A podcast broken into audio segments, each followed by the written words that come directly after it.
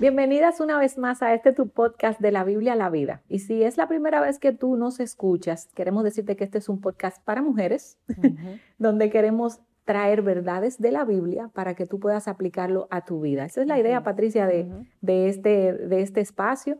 Y yo siempre gozosa de que tú me acompañes. Eh, les cuento que mi amiga que está aquí en el frente. ¿Qué será lo que vas a decir? Es, algo bueno. es algo bueno.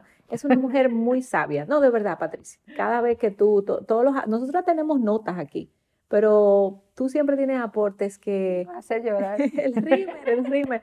maquillar. mi alma y con tanta sabiduría que de verdad que para mí es un gozo y un privilegio poderme sentar contigo y hablar de esta cosa. Y yo sé que las mujeres que están escuchando ahí también lo sienten así. Que, así que gracias, Patricia García de Nandún, que es tu nombre, y el mío es Charvela, el hash de Salcedo, y para nosotros es un gozo poder entregar algo más que les sirva a ustedes de, para su vida diaria. Amén. La verdad que eso es de Dios, Charvela, y es completamente mutuo. No porque tú me lo acabas de decir ahora, sino porque genuinamente es algo que yo veo en tu vida también. O sea, tu vida a mí me enseña. Gracias. Y yo le doy muchas gracias al Señor por, por ti. Pues no se trata de nosotras hoy, así que... Si no, vamos ya, ya dejamos, dejámoslo ahí. Toda esta melancolía en medio. Dios, pero qué, qué cosa. vayamos, vayamos al tema. Vamos al tema, vamos al tema. hoy? Charlotte, nosotros vamos, vamos a hablar hoy de un tema que está en el tapete de una manera continua. Y es algo que nosotros vemos en todos lados y es el tema de la ideología de género. Y de manera especial queremos concentrarnos en todo esto relacionado a nuestros hijos, aquellas de ustedes que son madres o aquellas de ustedes que que, tienen niños a su alrededor, que de alguna manera tú tienes una influencia sobre ellos también. Creo que el contenido del, episodio de hoy puede servirte en ese sentido también. Pero nosotros vivimos en una generación donde este tema de la ideología de género está en un auge mucho mayor, como que ha alcanzado un pico que es increíble. Bueno, ni siquiera es un pico, porque el asunto sigue subiendo y nosotros lo vemos más y más está y más. una normalidad. Exacto. Como parte de eso es algo como que nosotras ya nos, nos no es extraño. Ajá. No, nos sorprende, no, nos sorprende, lamentablemente. Y, y, eso habla de lo mucho que está metido en todos lados, porque no es que la homosexualidad no existía antes, no es que la atracción hacia el mismo sexo no existía antes, eso es un pecado que está ahí desde y está desde Sodoma y Gomorra. O sea, nosotros vemos en la Biblia instrucciones respecto a ese pecado en específico. Pero antes, Charvela, tú podías encontrar eso quizás en la calle, tú podías encontrar eso quizás a nivel social, pero lo que nosotros estamos viendo ahora es un bombardeo continuo con este tema. Eh, tú te encuentras, nosotras que tenemos niños, eh, tú, bueno, tú tienes un, preadolescente eh, y el otro todavía es un niño. Es un niño. sí, exacto. Yo, los míos son los tres pequeños y ellos ven muñequitos y yo tengo que estar continuamente pendiente de qué es lo que están viendo, qué es lo que aparece. A veces una escena rápida o sea, y, está metido todo esto de la ideología de género y de verlo como una normalidad, presentarlo como una normalidad para nuestros hijos. Dice imagen rápida y a veces comentarios de doble sentido que los niños que quizá ni entiendan, pero, Exactamente. pero uno lo ve y uno dice, ¿y qué fue lo que quiso decir? Exacto, mira, yo me, acuerdo ahora hablando de esto, de, algo que me pasó con, eh, con mi niña, con, con, mi hija. Ella estaba viendo... Eh, ella, ella tiene oportunidad de, usar el, un iPad que tiene, la usa de manera controlada y nosotros tratamos de supervisar mucho ese uso. Y ella estaba viendo una canción que le encanta de una película em, y la canción ella estaba escuchándole y bueno, yo veo que la oye una primera vez, vuelvo y veo que la pone de nuevo y yo comienzo a prestarle atención a la letra de la canción. Y, y, es todo muy sutil, ¿eh? o sea, no te lo dice de manera abierta, pero la canción decía, una de las cosas que decía, tú crees que tú necesitas esconderlo, no lo dejes guardado en el librero. O sea, canta, olvídate de todo, sé quién tú eres, sé quién tú quieras ser. Y tú puedes decir, bueno, pero es que sí, que sea quien tú quieras ser, eso no te está hablando de eso. Pero lo que hace tan peligroso esto de la ideología de género hoy es que es muy sutil y te va, va implantando en la mente y en el corazón, sobre todo de nuestros hijos, estas pequeñas ideas que no la asocian con eso, pero cuando ya están ahí, el niño ya la tiene en tu cabeza y dice, bueno, pero es que tú puedes ser como tú quieras ser. tú no tienes que esconderlo, tú puedes ser así, porque la idea ya estaba ahí. Eso es algo que Satanás está haciendo de una manera muy, muy astuta. Entonces nosotras a veces, Charvela, quizás tenemos la oportunidad, nuestros hijos están en un colegio cristiano, donde es muy difícil que un colegio eh, que, que enseña la Biblia, que enseña la escritura, tú puedas encontrar que el niño se enfrente a esto de una manera directa. O quizás otras mujeres no tienen a sus hijos en colegio cristiano y pueden encontrarse con esto en su día a día, pero sea cual sea el caso, Charvela, algo que tenemos que tener en mente es que la responsabilidad de instruir a nuestros hijos en ese sentido con las verdades de la palabra de Dios, lo que la Biblia enseña sobre esto, es nuestra. Y nosotros necesitamos abrazar eso y poder inculcar esas verdades para enseñar a nuestros hijos a no ver todo esto que la sociedad promueve como verdad y como aceptable, a no verlo de esa manera y poder ver lo que la palabra tiene que decir al respecto. Sí, y tú sabes que nosotras las madres a veces nos preguntamos, ¿cómo yo voy a hacer eso? ¿Cómo yo voy a hablar ese tema? Exacto. Que es engorroso, tú sabes, que uno no quiere, bueno, yo no quiero poner en la mente de mi hijo cosas que quizás él ni siquiera está pensando. Yo no sé si yo soy la única, yo creo que quizás la que me escucha va a decir, eso mismo pienso yo, yo no quiero abrirle esa mente a mi hijo, abrirle, abrir ese mundo, pero ¿y si, y si él sabe y yo no sé? Entonces, nos preguntamos cómo hacerlo, cómo, cómo no adelantarme a los tiempos. Y tenemos miedo, Patricia, sin duda. Tenemos miedo porque es un tema engorroso, un tema delicado, un tema que se puede malinterpretar. Por eso es que a nosotras las madres nos toca hacer varias cosas. La primera es observar, la segunda es indagar, la tercera es aclarar y todo eso bañado en oración. No podemos, desde el primer día que tenemos eso en la mente, nosotras tenemos que comenzar a orar por protección por nuestros hijos, para que el Señor guarde su mente del maligno, porque estamos aquí en el mundo.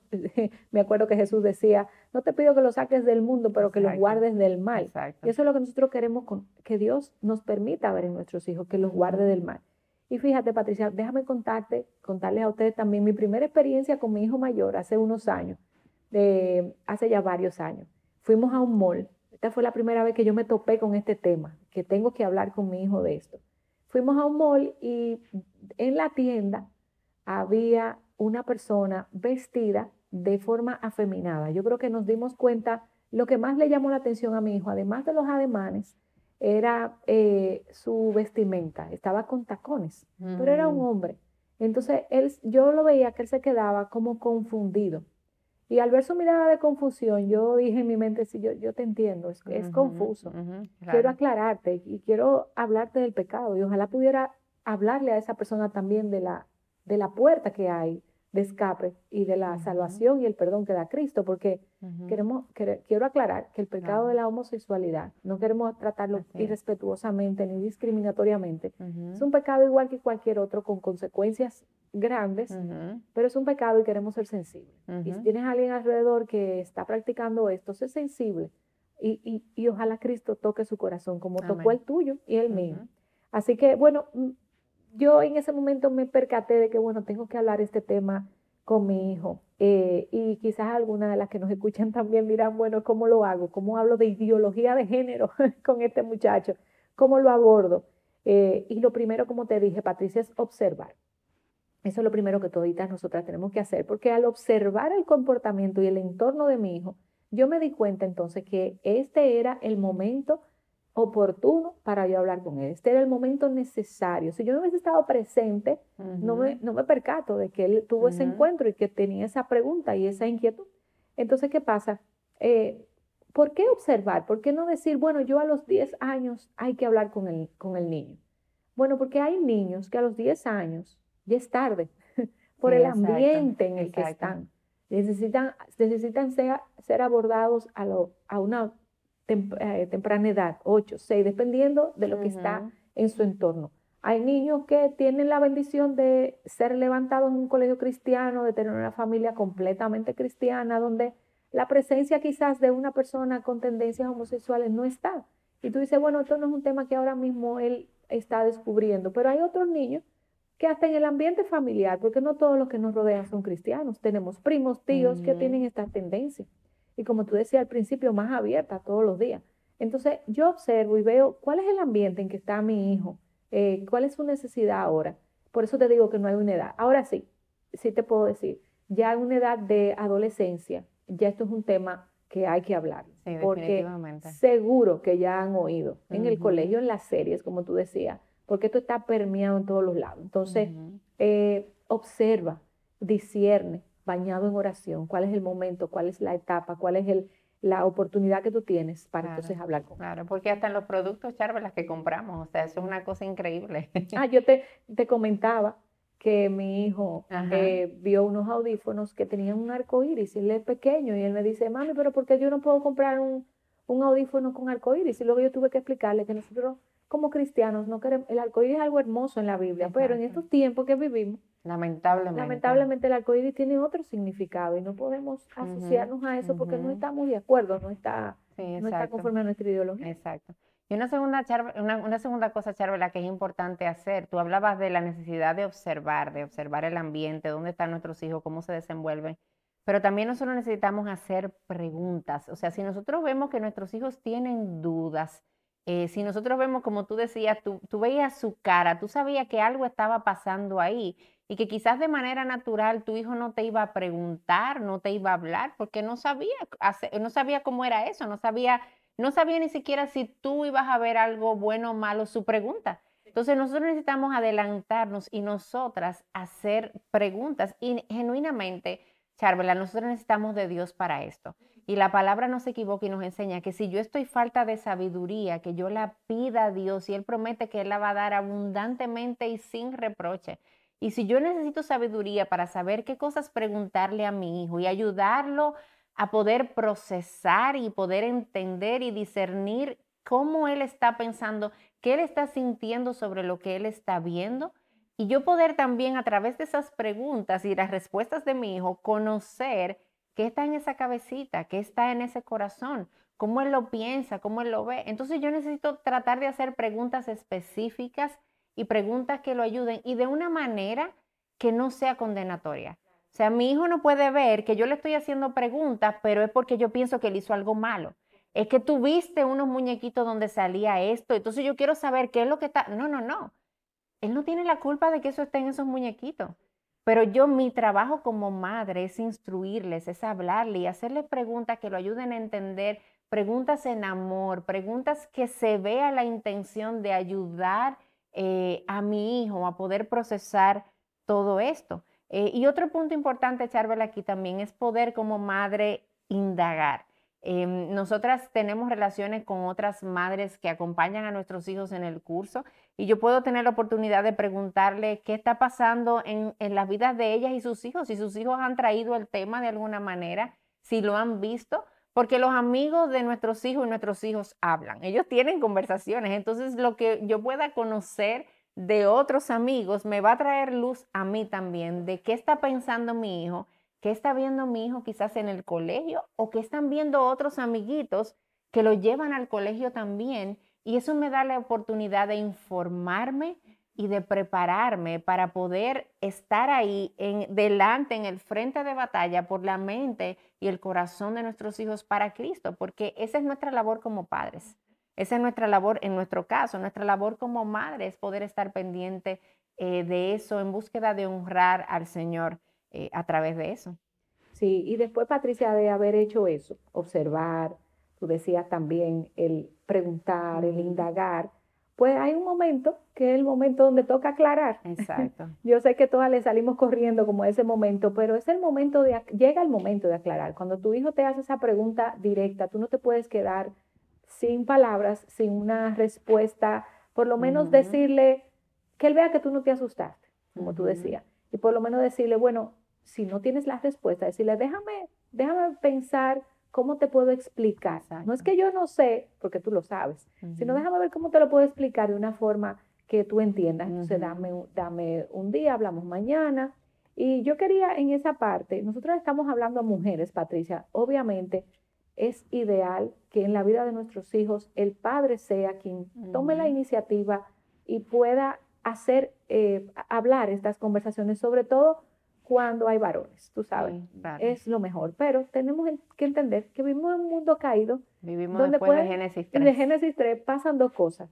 Primero que yo puedo ser una madre criando sola, y esa es la realidad de muchas de las que nos escuchan, y no queremos por ningún motivo dar a pensar que es que nosotras las madres somos las únicas que podemos hacer eso, sino que siendo sensible a esa realidad, eh, queremos animarte a ti, mamá soltera, a hacerlo. Y también, lamentablemente, Génesis 3 nos ha hecho vivir en un mundo donde muchos padres son pasivos o no cristianos y este tema nos, no le interesa. Entonces, por esas razones no podemos limitarnos y dejar de aclarar. Y obviamente, si tú no tienes la respuesta, porque tú no te lo tienes que saber todo, tú puedes preguntarle a tu pastor o a alguien sabio que tú tengas alrededor, a alguna consejera, y decirle cómo, lo, cómo puedo aclararle. Y en la medida de lo posible, poderle ser eh, lo más transparente posible eh, a, tu hijo acerca de esta problemática. sí, sin duda. Y tú sabes, ahora al momento, Charvela, de aclarar, ¿verdad? Que ya tú hablabas de eso, de que necesitamos aclararle ahora a nuestros hijos, responder a todas esas preguntas, todas esas inquietudes, eh, movernos hacia adelante. Aquí hay varios puntos que son básicos. Yo creo que son como bien fundamental, fundamentales para nosotros poder desarrollar esta esta conversación con nuestros hijos. Y el primer punto, y es algo que yo quiero enfatizar aquí, es que tú comiences desde el principio. Y tú comiences con lo que nos enseña el relato del Génesis, que nos decía Génesis 1.27, nos dice, Dios creó al hombre a imagen suya, a imagen de Dios lo creó, varón y hembra los creó. O sea, desde el principio nosotros vemos esta aclaración. Nosotros, vemos desde el principio esta diferencia establecida por Dios, por diseño de esa manera. Varón y hembra los creó. Y mis hermanas, este es nuestro punto de partida. La verdad de la palabra de Dios, la creación de Dios, el diseño perfecto de Dios, sin error, sin equivocación. Esa es la forma en la que nosotros partimos para poder instruir a nuestros hijos en todo esto de la ideología del género. Y algo que tú y yo necesitamos tener en cuenta es que debemos concentrarnos, Charvela, en enseñar más la verdad de lo que atacamos el error. Porque muchas madres pueden encontrarse en la situación de que yo hablo de estas cosas cuando surge el problema, pero no estoy activamente enseñando lo bueno a mis hijos. No estoy activamente enseñándole a mis hijos el diseño de Dios, la perfección de Dios en el diseño, sino que solamente hablo de eso cuando viene un problema. Cuando llega una mentira, yo quiero eh, arreglar la mentira o quitar la mentira con la verdad. Y obviamente necesitamos hacer eso. Pero cuando ya tú tienes un terreno cultivado, un terreno, una mente de, de, tu hijo, instruida en la verdad de la palabra de Dios, que conoce ya la verdad, cuando venga el error, tu hijo va a poder discernir y decir, esto no me da, mi mamá y mi papá o mi mamá y mi abuela o mi mamá y mi tía me han estado enseñando sobre esto de la verdad de la palabra de Dios y yo estoy viendo eso. Aquí hay algo que no, aquí hay algo que no computa. Aquí hay algo que me choca, pero hay una verdad ya que está en la mente y en el corazón de ese hijo y tú y yo como madres necesitamos estar activamente, no esperar que llegue la ideología de género, no esperar que llegue el muñequito, no esperar la necesidad, sino estar intencionalmente enseñando e instruyendo a nuestros hijos en, en esto que la Biblia enseña, en la diferencia en el género, en la hermosura, la hermosura que hay detrás de todo eso. Y después de explicarle, Patricia, esa hermosura, también hay que explicarle Génesis 3. Exacto. Explicarle el pecado. A veces tenemos miedo y decimos, ay, yo no quiero hablarle del pecado a mis hijos pero esto es una buena oportunidad para explicarle de qué estamos hechos todos, porque tu hijo peca, nosotras hemos pecado y pecaremos y seguiremos pecando lamentablemente hasta que Cristo vuelva. Pero esta es una oportunidad para nosotras poderles explicar a nuestros hijos en qué consiste el pecado, qué es pecado, ponerle nombre y, compararle, como tú decías, Patricia, no solamente las la cosas buenas, pero comparar también eh, Tú, por ejemplo, tú le puedes decir a tu hijo, tú sabes que tú a veces me has mentido. Bueno, así como tú mientes, hay otras personas que entienden que, ellos son, en vez de varón, son hembra. O entienden eh, que deben de vestir de X forma, o que tienen X preferencia, o que simplemente no creen en Dios o no, no respetan la verdad de Dios. Enseñarle la presencia de pecado. Es, es decirle a nuestros hijos, mi hijo, este es, este es el mundo en que tú vives, donde hay un mundo caído, donde las personas van a pensar de forma diferente eh, y, actúan de forma diferente y contraria a Dios. Y eso es un problema que necesita una solución. Y ahí, ¿verdad, Patricia? exacto. Presentarle el Evangelio. Porque es una oportunidad. Una oportunidad hermosa de decirle todo eso, hasta el pecado de la homosexualidad. Cristo pagó por eso en la cruz. Y eso puede ser redimido. Así es. Cada oportunidad, eh, cada conversación es una oportunidad de traer las verdades de Cristo y de, como tú decías, mostrarle a nuestros hijos que ellos tienen la necesidad de Cristo, pero nuestros hijos también. O sea, ellos necesitan de Cristo y están en la misma condición de pecado si no le conocen eh, y necesitan del Evangelio. Y aún si ya conocen a Cristo, si tienen alguna madre esa bendición de que sus hijos ya lo conocen, igual el Evangelio está presente y, ella, y esos hijos necesitan el Evangelio también en su día a día. O sea, la necesidad está presente. Eh, otro punto adicional, Charvela, es que nosotras tenemos que tratar de conectar con nuestros hijos em, y crear esa conexión que es algo que yo voy cultivando desde el principio, que no solamente se da en esos momentos donde yo tengo que responder alguna pregunta, sino que yo necesito ir desarrollando esa conexión con mis hijos, esa, ese, ese momento donde mis hijos saben que ellos pueden acercarse a mí, que pueden venir a hablar conmigo, que pueden venir a hacerme preguntas, pero eso es algo que se cultiva y no se cultiva cuando llega el momento. Yo otra vez, aquí como cuando hablábamos de la realidad de la Biblia y del Génesis, de ir, ser intencionales en enseñarlo, este conectar es algo que yo debo cultivar en todo momento. Cosa que mis hijos sepan que tienen en mí la confianza, que tienen la confianza de poderse acercar, de hacer preguntas, de, de, de, comentarme, de contarme cosas que pasaron en su colegio, que pasaron con algunos amigos y que entonces yo pueda continuar la conversación y hacerle preguntas a ellos también y que ellos puedan ver que yo estoy interesada en sus vidas y que a mí me interesa saber y que yo quiero ayudarles y que yo quiero servirles también. Entonces, todas estas son preguntas y, todo este conectar es con la intención de poder conocer mejor a mi hijo, conocer otra vez lo que está pensando, dónde está, qué está viendo, a qué se está exponiendo. Y yo como madre poder servirles y guiarles a la verdad. Y otra vez, esto lo hacemos, Charla, no dejándole ver que yo quiero enjuiciarlo, no dejándole ver que tú te estás haciendo algo mal porque viste, tú estás haciendo algo mal porque alguien te dijo, no, no, yo quiero saber, yo quiero conocer de tu vida, yo quiero escucharte, yo quiero guiarte en las verdades de la palabra de Dios. Así es, Patricia. Ya finalizando, que hablamos mucho y se nos va el tiempo. Increíble. Queremos decirte una cuarta cosa en cuanto a esto que hacer. Y es el tono. Oye, Patricia, qué importante el tono con que nosotras comunicamos a nuestros hijos esta cosa, porque ese mismo tono es como ellos van a, eh, van a tener una percepción de este problema. Si yo tengo un tono de juicio y de cero misericordia, así mismo ellos van a tomar esto con, cero, con cero misericordia. Y eso no es lo que queremos transmitir a nuestros hijos. El tono tiene que ser un tono de compasión hacia el otro, de amor, de, amor, de perdón, no tolerancia al pecado, pero sí a su condición de pecador, tú sabes, entonces que ellos puedan percibir que ciertamente esto no le agrada a Dios, pero a pesar de eso Dios puede redimirlo, Dios puede cambiarlo, oremos por eso y, etcétera. Pero el tono, mis hermanas, el tono con que yo comunico esto a mis hijos dice mucho y le hace a ellos pensar de una forma diferente, de una forma u otra y tratar a esa persona y hacer comentarios, porque si tú crees que tu hijo no va a comentar esto con otros amiguitos, tú estás equivocada.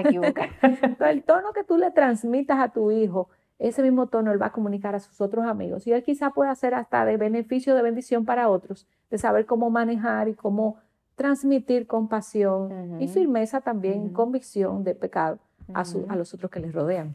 Y tú sabes, Charvela, que con eso mismo que tú estabas diciendo del tono que le comunicamos a nuestros hijos, yo creo que esto nos da una oportunidad de nosotras como madres poder revisar nuestro corazón delante de Dios.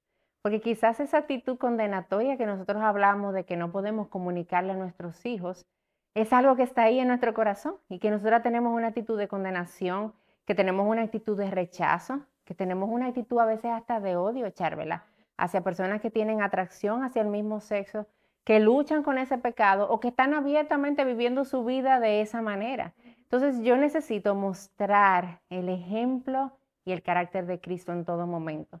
Pero eso es algo que debe estar en mi mente y en mi corazón para yo poderla comunicar a mis hijos, porque si no está ahí, yo voy a comunicar lo que hay en mi corazón, de la abundancia del corazón, habla la boca. Entonces, lo que hay en mi corazón es lo que va a salir hacia mis hijos.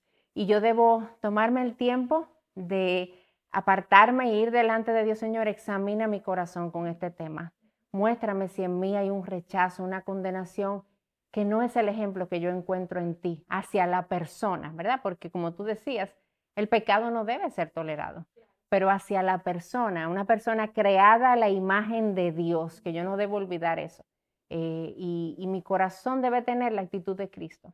Entonces, un último punto que queremos eh, animarte es que tú puedas afirmar la belleza del género de tus hijos. Que tus hijos puedan ver, saber y sentir, óyeme, Dios te hizo varón y eso es bueno. Dios te hizo niña y eso es bueno. me encanta cuando, que, me encanta que Dios te haya hecho una niña. Me encanta tu delicadeza, me encanta tu, sensibilidad. Me encanta si eres varón, oye, me encanta que Dios te haya hecho varón. Me encanta la fortaleza que tienes, me encanta cómo puedes servir a otros, no sé. Y como mamá, nosotras también, de varones, en mi caso, dejarlos ser líderes. Exacto. Que te abra la puerta, que tenga gestos masculinos, eh, tú sabes, eh, no gestos, sino además, eh, muestras de su masculinidad, tú sabes, eso es muy bueno. Claro. Que tú afirmes, óyeme, qué, qué buen mozo tú estás. Y con eso, Charvela, celebramos el diseño de Dios. Es. Porque es el diseño perfecto de nuestro Dios, de nuestro Creador. Eso yo necesito celebrarlo. Yo necesito aplaudirlo. Yo necesito